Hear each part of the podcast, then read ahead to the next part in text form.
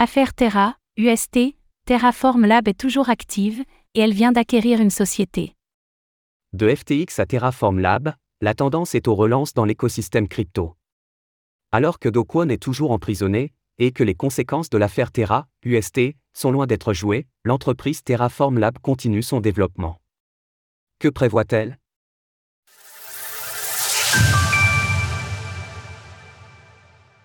Terraform Lab acquiert un gestionnaire de données on-chain. Terraform sans Do Kwon, impossible?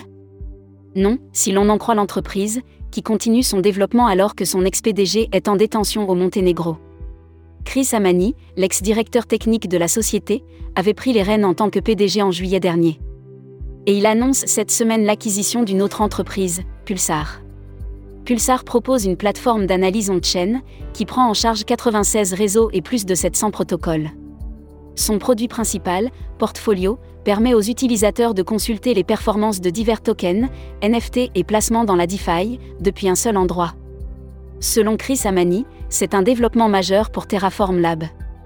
Intégrer Pulsar enrichit non seulement notre technologie, mais cela ajoute aussi une équipe incroyablement talentueuse, dirigée par trois entrepreneurs innovants, qui sont déjà parvenus à construire et lancer des applications couronnées de succès. Terra après Dokwon La chute catastrophique du projet Terra en 2022 aurait pu signer la mort de Terraform Lab, mais cela n'est pas le cas. Selon Chris Amani, le projet est bel et bien vivant. Terraform Lab n'a jamais cessé de construire, mais nous avions besoin de prendre un peu de temps après le départ de Do. Kwon, pour adapter notre stratégie.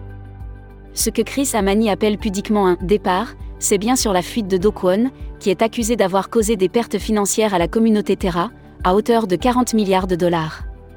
Emprisonné au Monténégro, l'homme devrait être extradé prochainement, et les États-Unis comme sa Corée du Sud natale l'attendent pour le juger.